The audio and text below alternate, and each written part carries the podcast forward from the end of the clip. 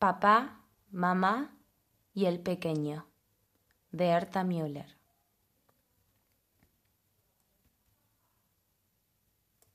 Muchos saludos desde la soleada costa del Mar Negro. Hemos llegado bien. Hace buen tiempo. La comida es buena. El restaurante está en los bajos del hotel y la playa queda al lado mismo. Y mamá tiene que cargar siempre con sus bigudís y su bata de casa y sus chinelas con borlas de seda y el pijama de papá. Papá es el único comensal con traje y corbata en el restaurante. Y es que mamá lo quiere así. La comida ya está sobre la mesa y humea y humea, y la camarera es otra vez demasiado agradable con papá. Por algo será. Y a mamá se le ensombrece la cara y la nariz empieza a destilarle. Y a mamá se le hincha una vena en el cuello y un mechón de pelos le cae sobre los ojos y le empieza a temblar la boca. Y mamá hunde su cuchara en la sopa hasta el fondo. Papá se encoge de hombros. Sigue mirando a la camarera y derrama la cucharada de sopa en el camino a su boca. Pese a lo cual frunce los labios ante la cuchara vacía y sorbe y se mete la cuchara en la boca hasta el mango. La frente le suda a papá. Pero el pequeño ya ha volcado el vaso, y el agua gotea al suelo por el vestido de mamá. Y él se ha metido la cuchara en el zapato y ya ha sacado las flores del florero, y las ha desparramado sobre la ensalada de lechuga.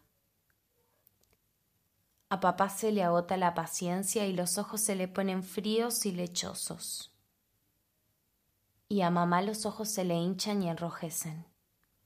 Oye, que al fin y al cabo es tan hijo tuyo como mío.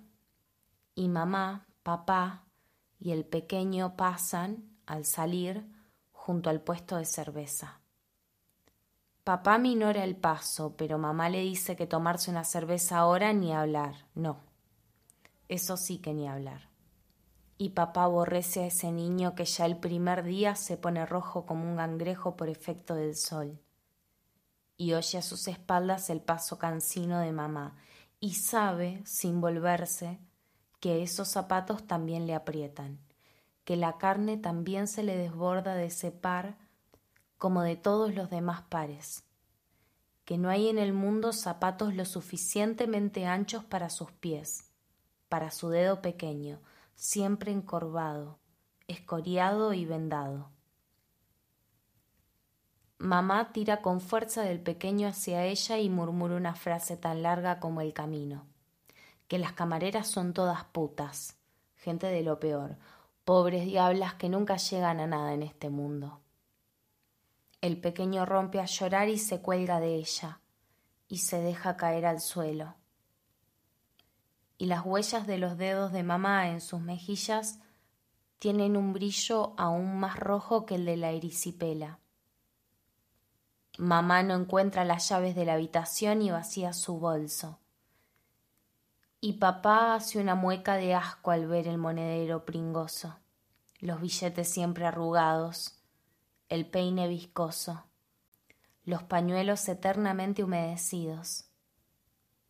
Por fin aparecen las llaves en el bolsillo de la americana de papá.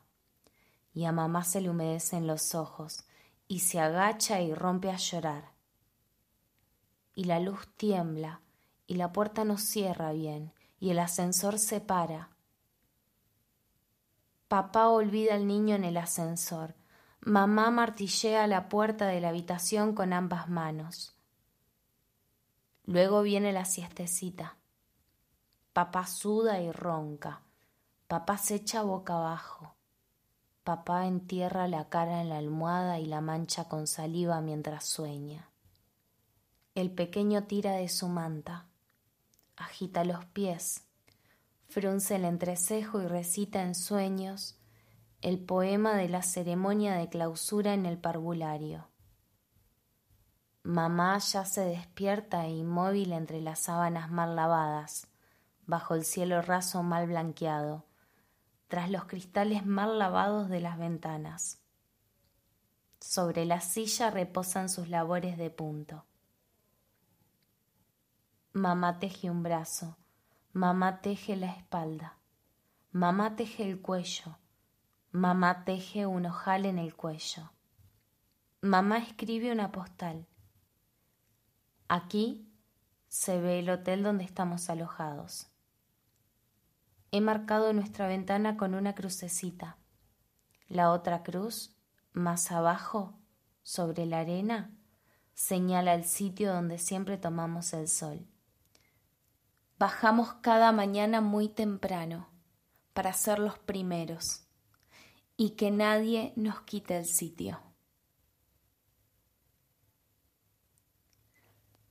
Si te gustó, suscríbete al canal. Y si no te gustó, también. El próximo te va a gustar.